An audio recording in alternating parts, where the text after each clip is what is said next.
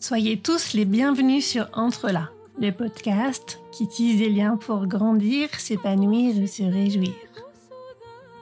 Si les ressources terrestres sont limitées, il existe encore cependant des espaces sans limite. Une immensité à portée de cœur et de main. L'infinie richesse est dans nos liens. cette richesse-là, cette immensité-là, que j'ai envie avec vous de révéler et de partager.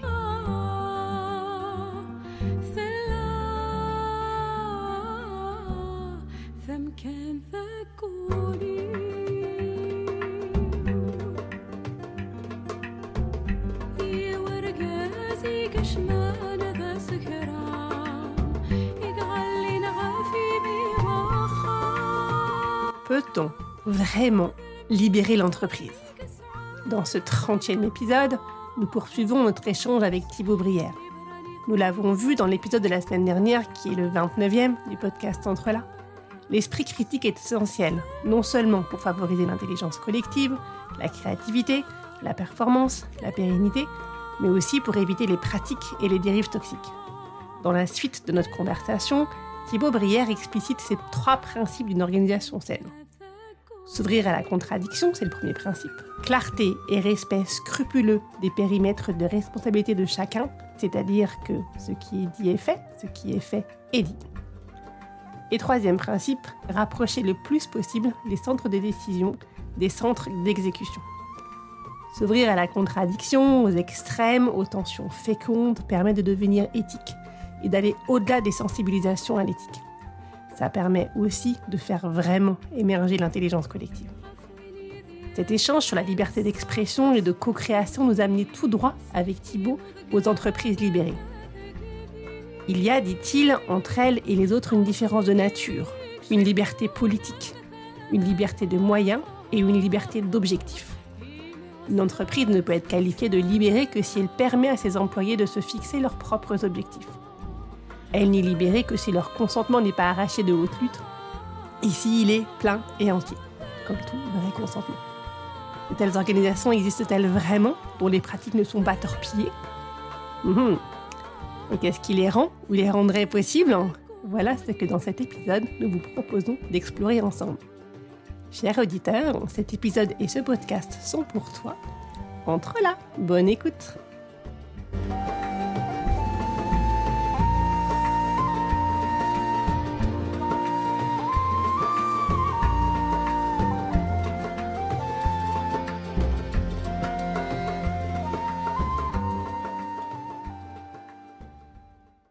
étudié longtemps de l'intérieur l'entreprise Michel Hervé, tu t'es intéressé à toutes ces entreprises libérées qui ont d'excellentes intentions, qui sont de libérer l'intelligence collective pour euh, ne pas avoir ces points avec dont on a parlé tout à l'heure, pour avoir des gens motivés qui vont euh, se mettre tous au service d'une cause commune, en général une cause qui, qui les dépasse. Il y a un certain nombre de cas dans lesquels l'entreprise libérée, ça a été un grand succès. Ça a libéré les énergies, ça a permis des redéploiements, des redressements inattendus et c'était juste merveilleux. Il y a des cas où ça a été l'inverse, où des comportements toxiques ont émergé, où euh, les choses se sont pas passées du tout comme on aurait envie qu'elles se passent et finalement ça a été pire que la vie normale dont tu parlais tout à l'heure. Comment tu analyses ces différences, ces divergences, Thibault Alors, d'abord, la première chose que je, voudrais dire, c'est qu'il est très difficile de connaître une entreprise vraiment de l'intérieur et donc de pouvoir dire avec certitude euh, telle entreprise, euh, si je puis dire, n'est pas toxique, si tant, est que cette expression ait un sens, euh, je veux dire à un tel degré de généralité. C'est très difficile en fait. J'ai pu mesurer hein, d'expérience combien finalement une entreprise en y passant plusieurs années que vous pouvez en percevoir les différentes strates, les différentes couches. C'est une entreprise est, vraiment, je, pense, la plupart du temps, en tout cas, en tout cas pour les plus grosses d'entre elles, structurée comme un oignon. Elle a une structure en oignon. Vous, vous y passez, je ne sais pas, six mois, vous avez accès à la première, à la, à la, à la couche extérieure. Vous y passez euh, un an, vous avez à la deuxième couche. Vous, vous progressez managéralement. Quand vous devenez par exemple manager, eh bien déjà vous avez accès à un certain nombre de réalités euh, auxquelles vous n'aviez pas accès lorsque vous étiez simple salarié. Et puis qu'au fur et à mesure que vous progressez dans la hiérarchie euh, managériale, vous découvrez des nouvelles choses. Éventuellement, vous pouvez, à terme, lorsque vous accédez à des postes de dirigeants, euh, commencer à comprendre aussi un certain nombre de fonctionnements mafieux. Euh, la plupart du temps, des, des phénomènes d'entente, de rétrocommission, etc., etc. Autant de choses qui naturellement sont tues euh, que, dont personne ne parle. Il y a une, omerta autour de ces sujets. Même les chercheurs en sciences de gestion, quand ils viennent étudier l'entreprise, n'ont pas accès à cette dimension. Et c'est la raison pour laquelle ils peuvent, euh, la main sur le cœur, dire bah non, nous, nous n'avons jamais constaté ceci. Ben oui, ils ne l'ont jamais constaté parce qu'ils n'ont jamais eu accès à un tel degré de, de profondeur de connaissance intime de l'organisation. Et donc, il est très difficile de pouvoir euh, voilà, dire si telle entreprise est ou non toxique. Ensuite, alors que mettre en œuvre? Eh bien moi, il y, a des choses qui me paraissent universellement prémunir contre une organisation, une dérive toxique dans l'entreprise. D'abord, évidemment, il est sain qu'il puisse y avoir une véritable séparation des pouvoirs, ce qui n'existe pas dans la quasi-totalité des organisations professionnelles que nous connaissons. il y a une confusion entre l'exécutif, le législatif et le judiciaire hein, dans la plupart des entreprises. Euh, ça me paraît euh, sidérant euh, pour des, organisations de plusieurs milliers de salariés, voire de plusieurs centaines de milliers de salariés mais c'est une conséquence du despotisme éclairé. Vous avez donc des organisations de plusieurs centaines de milliers de salariés qui sont régies par un despotisme éclairé et dans laquelle il n'y a pas de séparation des pouvoirs.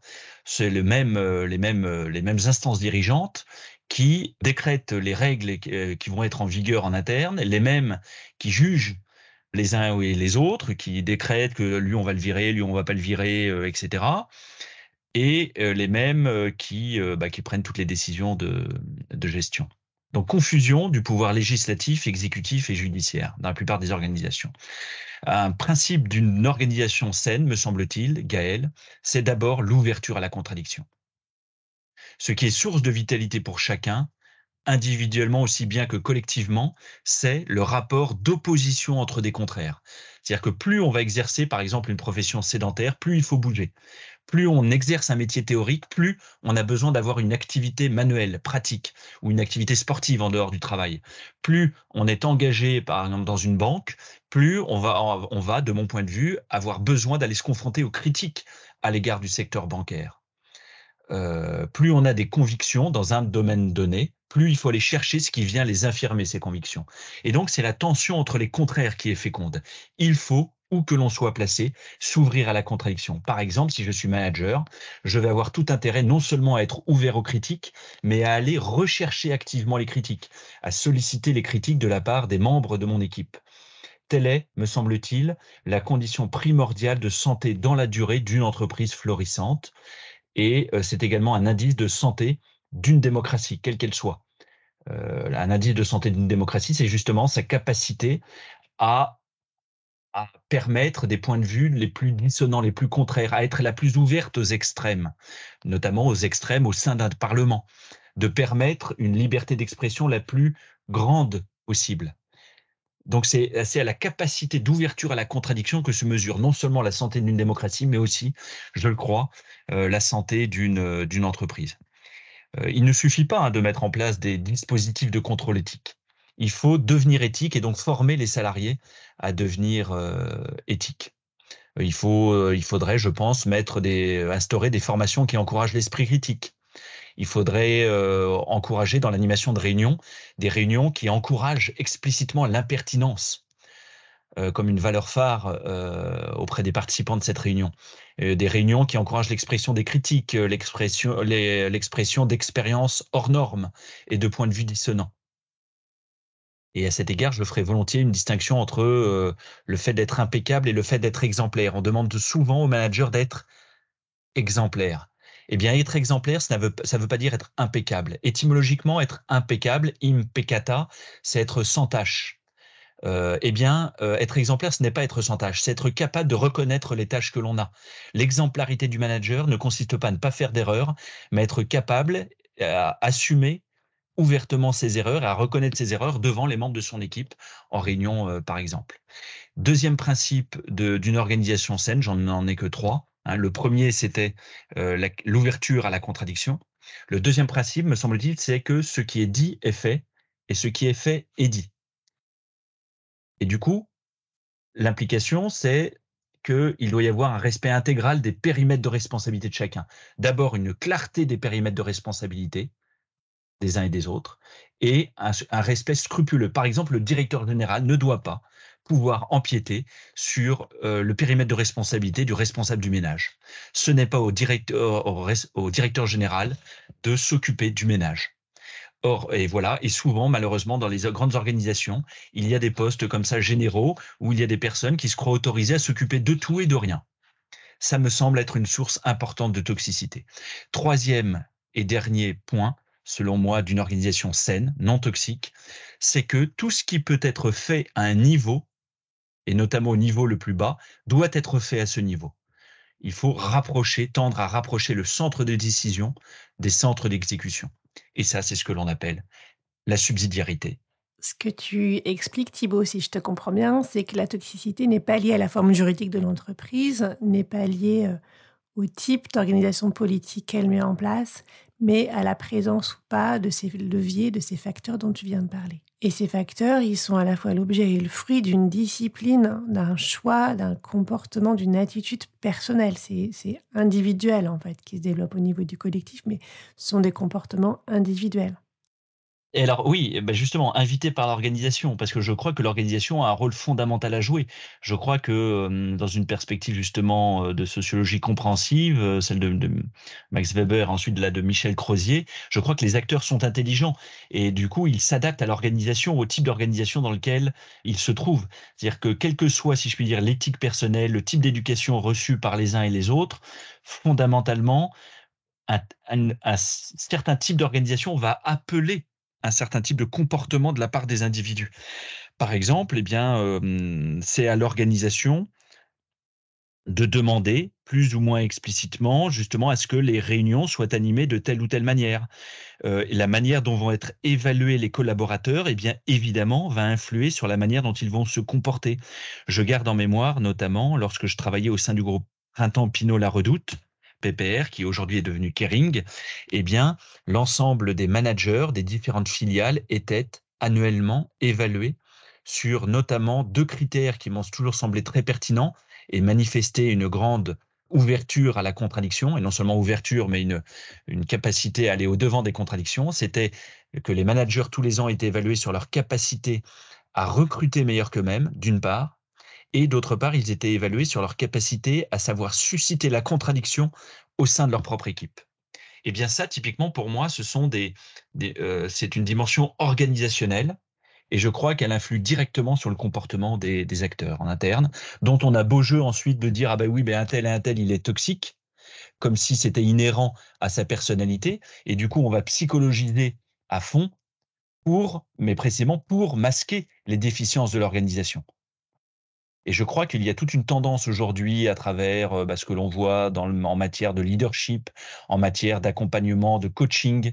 Il y a une tendance lourde à la psychologisation, c'est-à-dire à faire des individus les boucs émissaires de, défauts de défauts d'organisation qui permettent aux dirigeants de l'entreprise de se dispenser, de se remettre en question, de remettre en question le type d'organisation qu'ils ont mis en œuvre. En effet, on a tous vu ce genre de situation où il y a euh, un individu qui a un comportement qu'on peut qualifier de toxique, et puis on le licencie, on prend quelqu'un d'autre, il se passe la même chose chez la personne recrutée ou chez un tiers, parce que finalement, ce mode de fonctionnement, il était euh, un mode de fonctionnement régulateur d'une organisation qui est dysfonctionnelle. Et ça, c'est pas facile à gérer depuis l'interne parce que c'est difficile d'avoir à la fois un regard de l'intérieur et de l'extérieur à la fois. Donc, il y a souvent besoin d'un tiers pour transformer la dynamique d'une organisation qui est dysfonctionnelle. Oui, tout à fait. Je n'ai pas mieux à dire, effectivement. Je crois que c'est vraiment cette alternance d'un regard de l'interne et de l'extérieur qui permet euh, d'appréhender au mieux une organisation et donc de voir des phénomènes subtils comme celui euh, de la toxicité. Et c'est la raison pour laquelle, moi, typiquement, dans le, la manière dont j'ai abordé le, groupe Hervé dont je l'ai étudié, c'est d'abord dans un premier temps depuis un point de vue extérieur, où j'avais coécrit du coup un livre avec le, dirigeant fondateur. Donc d'abord l'étudier de l'extérieur, ensuite un point de vue de l'intérieur. Vous voyez, pendant sept ans, pour essayer de, bah, de confronter la vision qu'on s'en forme, un peu théorique, un peu de l'extérieur que l'on en a, avec la manière dont on le vit. dont on en fait l'expérience concrète, et puis ensuite, à nouveau, de pouvoir l'étudier depuis un point de vue extérieur. Et je crois qu'il n'y a pas d'autre manière de connaître une réalité, euh, une réalité humaine, une réalité sociale, que d'alterner les points de vue de l'interne et de l'extérieur. Mmh. Précisément parce qu'autrement, on est sujet. En fait, si vous êtes de l'extérieur, on vous dira, oui, mais vous ne connaissez pas l'organisation, euh, puisque vous n'avez un regard que externe, ce qui est vrai. Du coup, vous ne la connaissez vous n'en connaissez que l'épiderme ou seulement le derme, si vous, si vous avez mené beaucoup d'enquêtes, vous avez étudié beaucoup de, vous avez mené beaucoup d'entretiens semi-directifs, vous avez observé beaucoup de réunions. Allez, disons que vous connaîtrez peut-être le derme de l'entreprise, mais ça sera toujours par les surfaces. Et si vous êtes de l'intérieur, on vous dira, ben oui, mais vous n'êtes pas objectif pour parler de l'entreprise, puisque vous êtes à la fois jugé parti. vous avez une vision déformée nécessairement, puisque vous étiez un salarié. Très bien. Et, et donc, comment corriger Puisque dans le, que vous soyez extérieur ou que vous soyez intérieur, dans tous les cas, on peut vous dire Ah ben oui, mais vous avez un regard biaisé, partiel et donc partial. Eh bien, la seule solution, effectivement, en tout cas la solution qui me paraît la plus euh, méthodologiquement euh, sûre, c'est d'alterner point de vue extérieur et point de vue euh, intérieur. Thibault, est-ce que tu veux maintenant nous parler des entreprises libérées? Volontiers, cher Gaël. D'abord, une petite, peut-être un petit exercice de définition. Qu'est-ce que l'on entend par là? J'ai écrit un, papier justement sur le sujet, un, papier que d'ailleurs on peut retrouver sur mon site internet, que je, dont je profite pour vous donner l'adresse. D'ailleurs, c'est www.thibault-brière.com. Et dans la partie publication, il y a un article qui s'appelle euh, euh, Les entreprises, je sais plus, les entreprises libérées sous contrôle quelque chose, euh, quelque chose comme ça, dans lequel effectivement un papier qui était le, le, le, discours, si je puis dire, enfin le, la, communication en, introduction du premier colloque sur, euh, scientifique sur les entreprises libérées que j'avais co-organisé avec des chercheurs de l'ESC Clermont en 2016 à Clermont-Ferrand. Et dans ce papier, précisément, je dis, je donne je dis notamment que finalement, quand on parle d'entreprise libérée, bah, la premier, le premier travail à faire, c'est un travail de définition parce que sinon, on ne sait pas de quoi on parle au juste. N'importe qui peut se revendiquer entreprise libérée et de fait, c'est un petit peu ce qui, ce qui, ce qui se passe. Et, et, donc, comment catégoriser les choses de manière un peu euh, précise? Eh bien, moi, j'ai essayé d'aborder le sujet en philosophe. Ça ne vous étonnera pas. Et donc, d'essayer de trouver une différence de nature entre les entreprises libérées et les entreprises euh, je dirais, classique, traditionnel. Et la différence de nature que j'ai trouvée est la suivante. On peut parler, me semble-t-il, d'entreprise libérée à partir du moment où, dans une entreprise, les salariés sont politiquement libres, de telle sorte que cette liberté politique libère euh, les énergies, libère la créativité, libère les initiatives. Donc le point décisif, pour moi, la différence de nature par rapport à une entreprise traditionnelle, c'est qu'une entreprise libérée libère politiquement ses membres. Politiquement, qu'est-ce que ça veut dire?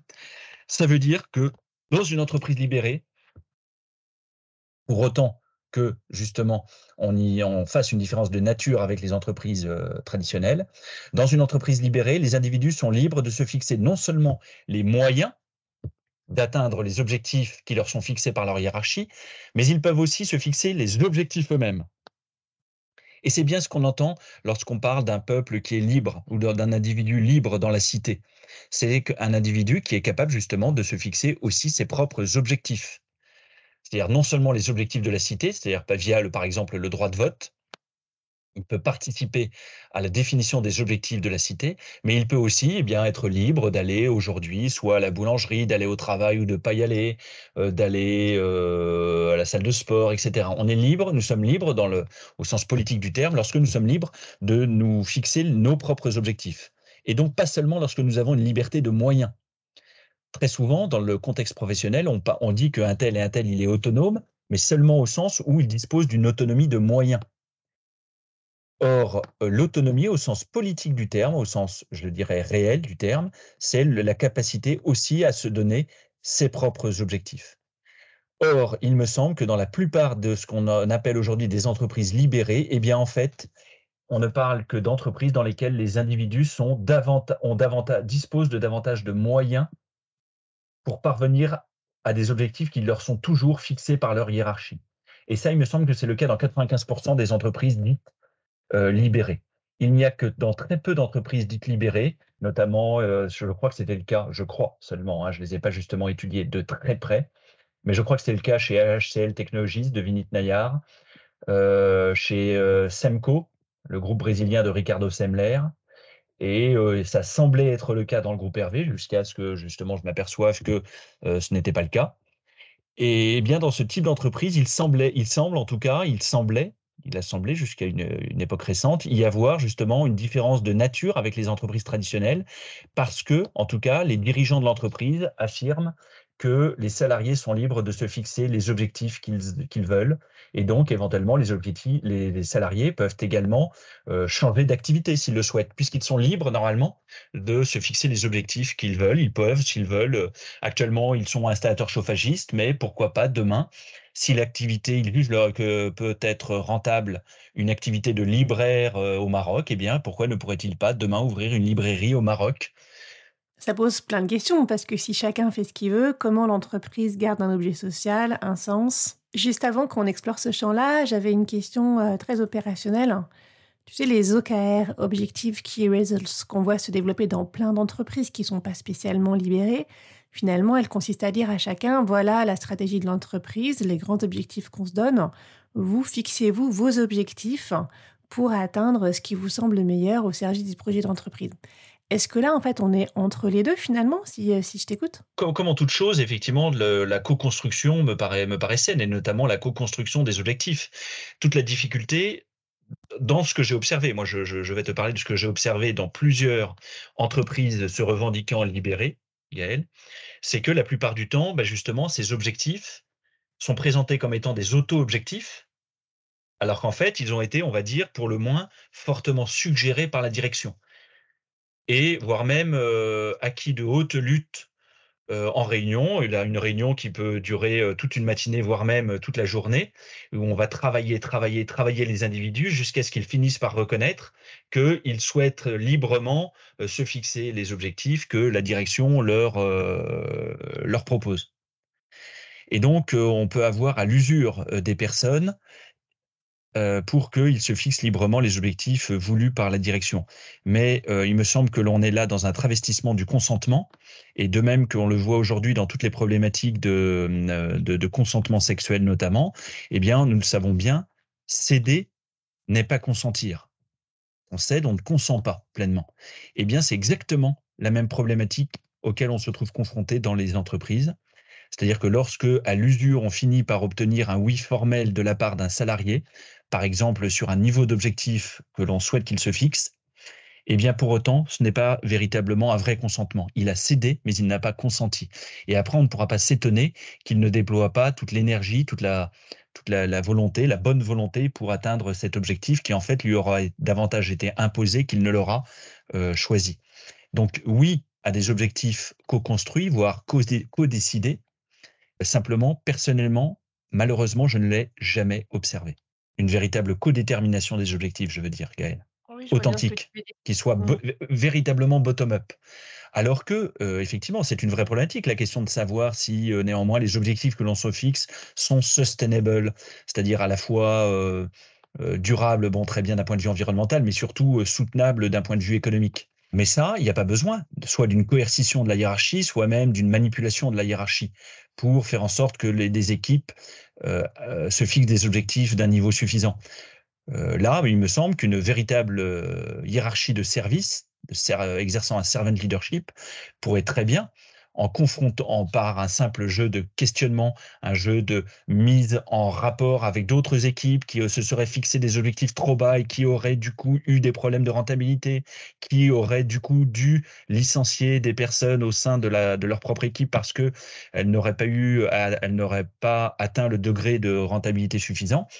Eh bien, euh, il me semble que c'est le rôle de la hiérarchie précisément que, de mettre en œuvre, en tout cas, tout ce qui doit permettre d'éclairer le jugement des membres de l'équipe de manière à les amener à se fixer des objectifs suffisamment élevés, en tout cas, pour euh, permettre une rentabilité suffisante à la pérennité de l'activité. C'est très intéressant, Thibaut, que tu abordes là la question du consentement dans la prise de décision, parce qu'au fond, qui prend vraiment des décisions par consentement plein et entier? On voit des organisations dans lesquelles on prend des décisions soi-disant par consensus, mais est-ce que c'est vraiment du consensus? Est-ce qu'il n'y a pas dans la plupart des temps des gens qui se taisent pour qu'une décision puisse enfin être prise? Est-ce qu'il n'y a pas très souvent un consensus qui est arraché avec des propos du style bon ben voilà c'est évident on peut faire que ça etc. Voilà, ce qu'on appelle euh, de plus en plus par euh, ou même par consentement, ce qui me semble-t-il est, faux, c'est le fait qu'il n'y ait plus d'objection, comme tu le dis, plus d'objection exprimée. Mais ça ne suffit pas, évidemment, pour faire un consentement. On le sait bien, on le voit bien dans les, bah, à nouveau dans les questions de consentement sexuel. Il suffit pas que la personne ne, ne, ne, ne, ne s'autorise pas, par crainte, justement, à dire, à dire non, pour que pour autant il y ait consentement. Et il n'y a pas cette recherche active du consentement, euh, je veux dire, intérieur, profond. On va s'en tenir au fait que la personne se tait. Mais moi, je l'ai vraiment observé plus d'une fois. Bien des personnes peuvent se taire simplement parce qu'elles ont observé ce qui se passait si elles se, si elles se risquaient à dire quelque chose. Là, il me semble que tu fais référence à la décision par consentement que propose la sociocratie. C'est un modèle, une manière de faire que j'utilise beaucoup, qui est imparfaite, mais j'ai juste pas trouvé mieux encore. C'est à la fois un processus et on peut se contenter d'appliquer le processus et de dire effectivement, ben voilà, on a explicité, on a euh, vu les idées des uns et des autres, on a expliqué, et puis on est à la décision, on a à partir d'une proposition qui a été faite, et donc euh, quelles sont les objections? On lève les objections, on peut d'ailleurs faire ça d'une manière euh, très manipulatrice en, en, expliquant aux gens que leurs objections, elles sont complètement nulles et qu'elles n'ont aucun sens. Effectivement, c'est un risque fort je crois, mais tu me diras si tu es d'accord ou pas, que ce risque, il est levé par la manière d'être. En fait, le processus suffit pas. Il s'agit d'aller sincèrement, profondément chercher le consentement de la personne en, essayant de comprendre ce qui se passe, en essayant de voir euh, où sont les freins, les blocages, parce qu'il y a de l'intelligence derrière et que c'est sans doute une autre solution qui sera encore meilleure. Mais ça, c'est un vrai travail de fond et de présence, je crois. Oui, oui, oui. Oui, enfin, évidemment, là, on est à nouveau dans la systémique dont tu parlais tout à l'heure. C'est-à-dire que c'est des interactions entre les deux. Il y a ce que je suis et qui va transpirer dans ma pratique, naturellement.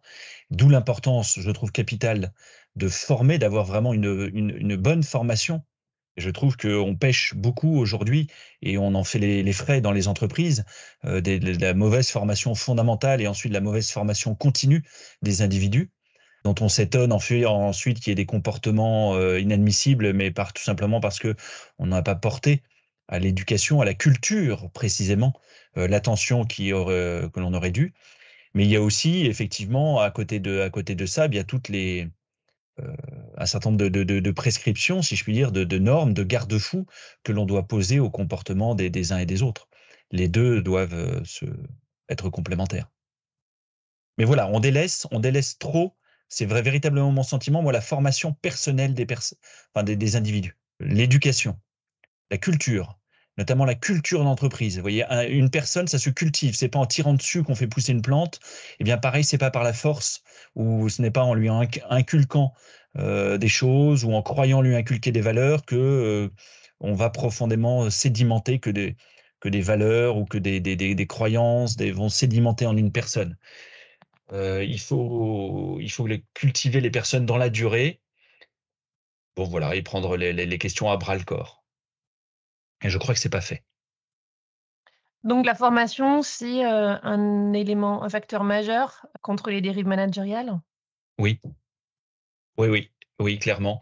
Euh, la formation, mais dès le, vous voyez, dès le collège, collège, lycée, ensuite formation professionnelle fondamentale, dans lesquels effectivement il doit y avoir déjà une, vous voyez, enfin, tu vois, une certaine éthique, une certaine éthique justement dans la, recherche de la vérité. Est-ce que une confrontation d'opinion, est-ce que sur tel sujet, un tel, est-ce qu'il dit vrai, ne, pas accepter des arguments d'autorité, recouper ses, sources, toute cette, cette structuration, notamment les humanités. Vous voyez, on, délaisse totalement dans la formation des managers ou a fortiori des ingénieurs euh, les, formations aux humanités, la formation aux humanités qui, euh, pendant des siècles, a structuré la formation de l'honnête homme, la formation des professionnels, quel que soit le métier. C'était les humanités qui, de manière privilégiée, étaient reconnues comme formant l'humanité. C'est pour ça qu'on les appelait les humanités. les humanités, c'est l'histoire, la littérature, la philosophie. Ce sont toutes ces disciplines qui vous permettent d'avoir un recul, un recul historique, un recul géographique sur qui vous êtes, sur vos pratiques, et donc de gagner en esprit critique. Dès lors que l'on délaisse les formations aux humanités, eh bien, on se retrouve avec des personnes qui ne font que agir de manière technique, à qui on a enseigné que des contenus de savoir techniques et qui ne font que reproduire, que réagir à leur environnement, comme à des stimuli, et dont on s'étonne ensuite qu'elles font preuve d'une absence de pensée. Mais c'est tragique. c'est déjà ce que la philosophe Anna Arendt remarquait chez le criminel nazi Eichmann, c'est-à-dire l'absence de pensée. C'est-à-dire que évidemment que Eichmann avait une pensée au sens où on l'entend ordinairement. bien sûr que Eichmann raisonnait, Eichmann savait calculer, il savait raisonner, mais il manquait cruellement de ce que Hannah Arendt appelle la pensée, c'est-à-dire la capacité à sous-peser puisque penser vient de pensare, qui lui-même est le supin de pendare, qui signifie peser. Et donc, euh, penser, c'est d'abord la capacité à sous-peser le bien et le mal, à sous-peser le pour et le contre sur un sujet donné. Eh bien, Eichmann, lui, ne se posait pas ce type de question de savoir si c'était bien ou si c'était mal. Il disait, moi j'ai été formé à faire ceci. Moi, euh, je ne fais que répondre à des ordres. Il y a un ordre et donc un stimulus. Eh bien, je réagis de telle manière et aujourd'hui, nos, sociétés, nos sociétés commerciales notamment, me paraissent gangrénées précisément par des comportements qu'on appelle agentiques, des comportements de type eichmannien, pour, pour nommer les choses, c'est-à-dire dans lesquels les individus ne se posent plus la question du bien et du mal, de savoir si c'est légitime ou pas légitime. Voilà ce que l'on me demande, je sais techniquement le faire, et donc je ne fais que appliquer la procédure. ça me paraît absolument délirant. Et c'est l'une des raisons pour lesquelles j'ai souhaité m'engager effectivement dans la voie de la philosophie en entreprise pour renforcer l'esprit critique dans les organisations, c'est-à-dire renforcer la capacité des individus à penser par eux-mêmes et pas à déléguer la fonction de penser à leur organisation, à leur supérieur hiérarchique ou à des normes euh, abstraites. Oui, donc ça veut dire avoir effectivement une suffisamment bonne formation fondamentale pour avoir cette capacité à penser, à critiquer, à réfléchir. À discerner. À discerner. Exactement. Ça veut dire aussi avoir l'autorisation dans l'entreprise et donc des gens qui sont un petit peu des exemples autour de soi où on voit qu'en tout cas les gens qui euh, font part d'esprit critique en fait ne sont pas euh, jugés au contraire là-dessus donc c'est un élément qui est majeur tu me diras ce que tu en penses autant que tu veux est-ce que tu vois d'autres remèdes hein, contre ces dérives managériales qu'on peut voir dans tout type d'organisation? Oui, bah, euh, pour continuer dans la la lancée qui était à l'instant la nôtre, Gaël, je crois qu'un autre remède, c'est de former non seulement les managers, on forme beaucoup les managers, pas suffisamment bien à mon sens, mais on les forme beaucoup. En tout cas, la plupart des programmes de formation sont destinés aux managers. Mais on forme peu ceux, les salariés. Le savoir-être, je veux dire des salariés. Or, pour qu'il y ait abus d'autorité, il faut d'abord qu'il y ait abus d'obéissance. Et donc, il est capital de former, non moins qu'à savoir commander, à savoir diriger, à savoir être un leader, il faut former d'abord les personnes à savoir obéir et à les former également aux limites de l'obéissance, à, connaître dans quel contexte, surtout, ils devront désobéir. Jamais je n'ai vu ça en entreprise. Jamais je n'ai vu dans le cadre d'une formation, ou même simplement un dirigeant dire à ses dirigés, euh, si un jour je vous demande ceci, votre organisation, vous demande cela, vous devrez désobéir. Vous ne devrez surtout pas mettre en œuvre euh, telle directive. Or, il y a un besoin, il y a, vraiment besoin de former à ça parce que euh, c'est précisément ça qui est en quoi réside l'esprit critique, en quoi réside le discernement. Et cette formation justement humaine, si elle n'a pas été dispensée au cours d'une formation fondamentale, eh bien, à minima, euh, ça doit être à l'entreprise de, la dispenser. D'abord, savoir obéir avant même de prétendre savoir commander. Oui, c'est en ça que ça fait vraiment culture, puisque c'est partagé euh, partout au sein de l'entreprise. Oui. Oui, oui, puisque même, bah, même des managers euh, eux-mêmes sont relativement à leur propre supérieur en situation d'obéissance. Et donc, qu'est-ce que l'on entend par obéissance et quelles en sont les limites? De l'obéissance, eh bien ça, on il devrait y avoir de multiples cas pratiques dans différentes entreprises, des entreprises bah, dont on a reconnu qu'elles avaient, qu'elles avaient été le, théâtre de, grandes dérives. Par exemple, il y a Enron, je sais pas moi, c'était Arthur Andersen, je crois, ou bon bref, d'autres entreprises, Volkswagen, évidemment. Et bon, de, ces entreprises, eh bien, devraient servir d'études de cas. Comment et on devrait pouvoir rentrer en détail dans le fonctionnement, dans les fonctionnements qui ont permis des dérives si majeures en leur sein, de manière à pouvoir générer chez nous, dans l'entreprise dans laquelle nous travaillons, les anticorps permettant de ne pas reproduire les dérives de ces entreprises. Or, malheureusement, et pour une, raison qui me paraît assez énigmatique, ce travail de transposition, ce travail d'étude de cas n'est pas fait. De sorte que nous demeurons dans nos grandes organisations exposées au même type de dérive. Et nous nous croyons une organisation saine jusqu'à ce que soit révélé un scandale. Quand on préparait cet épisode, tu me parlais de ces organisations dans lesquelles les employés, les collaborateurs, les managers ont tellement intégré la loi, les règles de fonctionnement implicites, la culture, qu'ils adoptent d'eux-mêmes tous les comportements, toutes les décisions euh, que pourrait prendre l'entreprise. Ils sont parfaitement moulés à l'entreprise, à l'organisation, à sa culture et à tous ses implicites. Et tu me disais que ça, en fait, c'était une dérive. Il y avait une sorte il y avait un risque de dérive hein, dans ce type de modèle. Alors, euh, est-ce que tu veux nous en parler maintenant pour qu'on voit bien les limites ou euh, les conditions dans lesquelles doit se faire la formation en laissant le libre arbitre et l'esprit critique de chacun? Oui, ce que je, ce que je pointais effectivement, c'est bah, ce que l'on peut entendre justement par entreprise libérée, mais qui me paraît une, une, dérive euh, très, euh, très perverse, à savoir le fait que des individus étant suffisamment idéologisés par leur organisation, c'est-à-dire ayant suffisamment intégré le système de valeurs, le système de croyances euh, internes, en viennent à agir spontanément d'une manière conforme aux attendus de leur direction. C'est-à-dire qu'il n'y a plus même besoin de leur donner des ordres, plus même besoin éventuellement de procédures. Ils ont tellement intériorisé l'intention des dirigeants que, comme le petit chien bien élevé, ils peuvent devancer le pas du maître parce qu'ils savent la direction dans laquelle va aller le maître. Mais il n'en reste pas moins des petits chiens. Ce n'est pas parce qu'ils prennent des initiatives, parce qu'ils devancent la demande du maître, que pour autant, ils ne sont pas élevés, éduqués au sens où on, éduque un chien. Et donc, je crois que bah, c'est justement quelque chose de, satanique, de luciférien, que de pouvoir mimer, singer justement la vraie liberté. C'est-à-dire que rien ne ressemble plus à la vraie liberté que cette liberté faussée où extérieurement l'individu semble être libre. Voyez, et c'est exactement ce qui se passe dans les phénomènes d'emprise. C'est-à-dire que extérieurement, il n'y a pas de contrainte extérieure. C'est librement que la personne prend telle ou telle décision. Simplement, elle a été tellement, il y a eu un tel lavage de cerveau que euh, ces décisions ne sont plus, d'une certaine manière, les siennes, à proprement parler. Elle ne dispose plus de toutes ses capacités critiques. Et donc, on peut appeler, en un certain sens, libérer l'entreprise dans laquelle on a pu supprimer tous les dispositifs de contrôle, un certain nombre de, voilà, de procédures, on a pu ôter des strates hiérarchiques, parce qu'il n'y en a plus besoin. Finalement, le contrôle a été tant et si bien intériorisé par les individus qu'il n'a plus besoin d'être extérieur. La contrainte peut disparaître, le contrôle est devenu euh, interne à, chacune des personnes.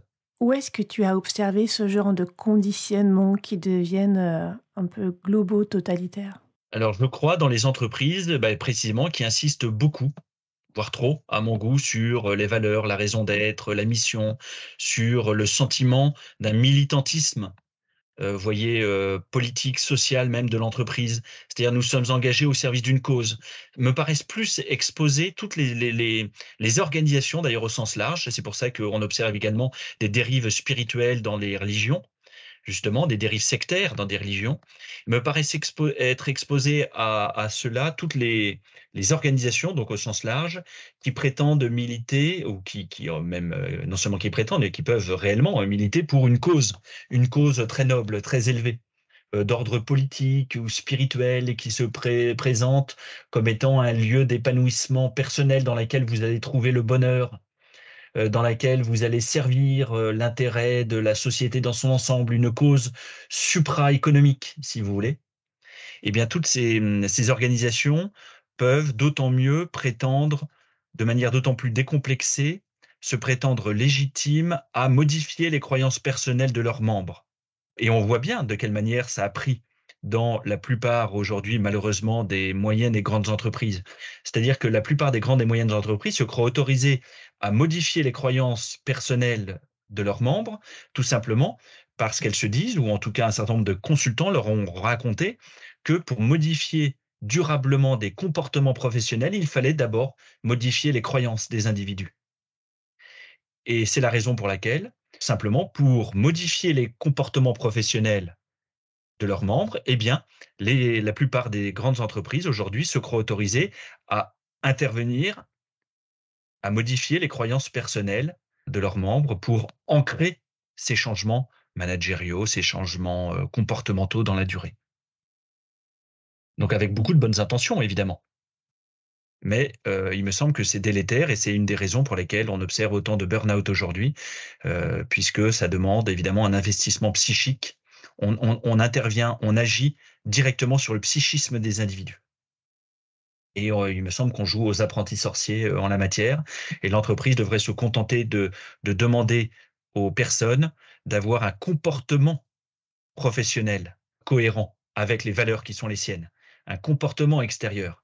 C'est quelque chose de tout à fait nouveau de demander aux individus d'être alignés sur les valeurs et les croyances de l'organisation dans laquelle ils travaillent.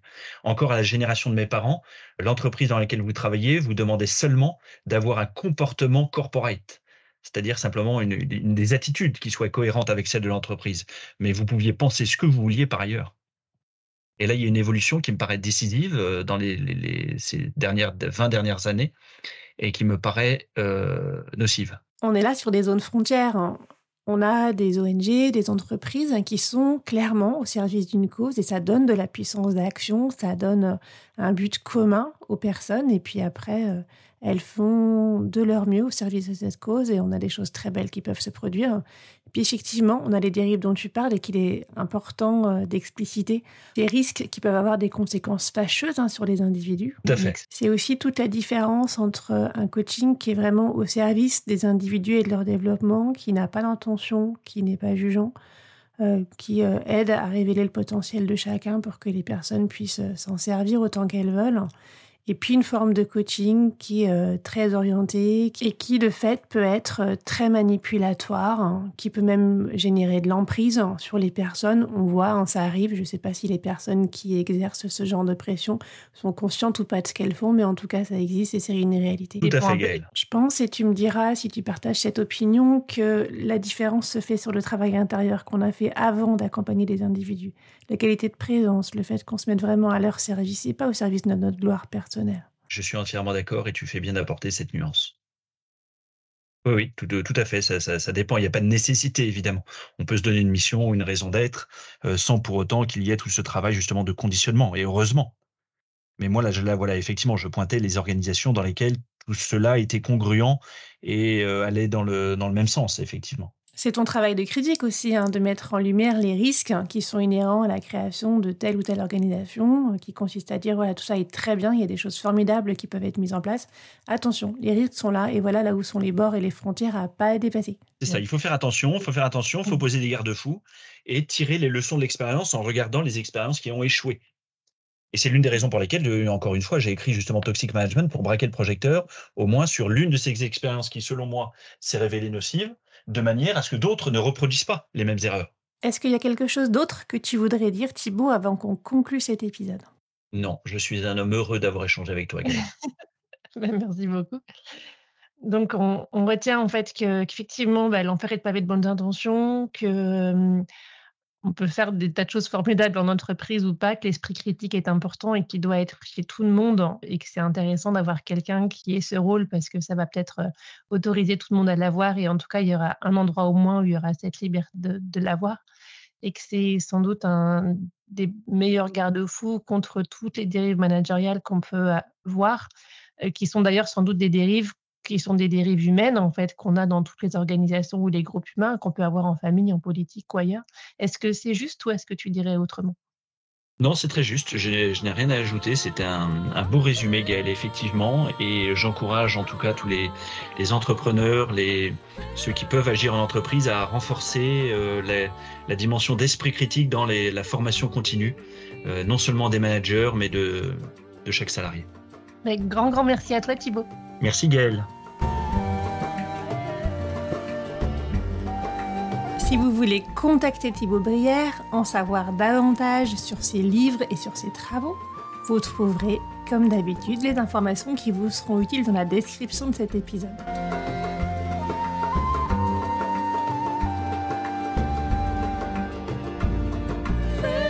Ce podcast n'est pas seulement le mien, c'est aussi le vôtre, c'est le nôtre. Si vous voulez contribuer, intervenir, proposer, contactez-moi. Si vous avez aimé cet épisode, partagez-le autour de vous, mettez des étoiles pour le noter et abonnez-vous pour ne pas manquer les prochains. À très bientôt.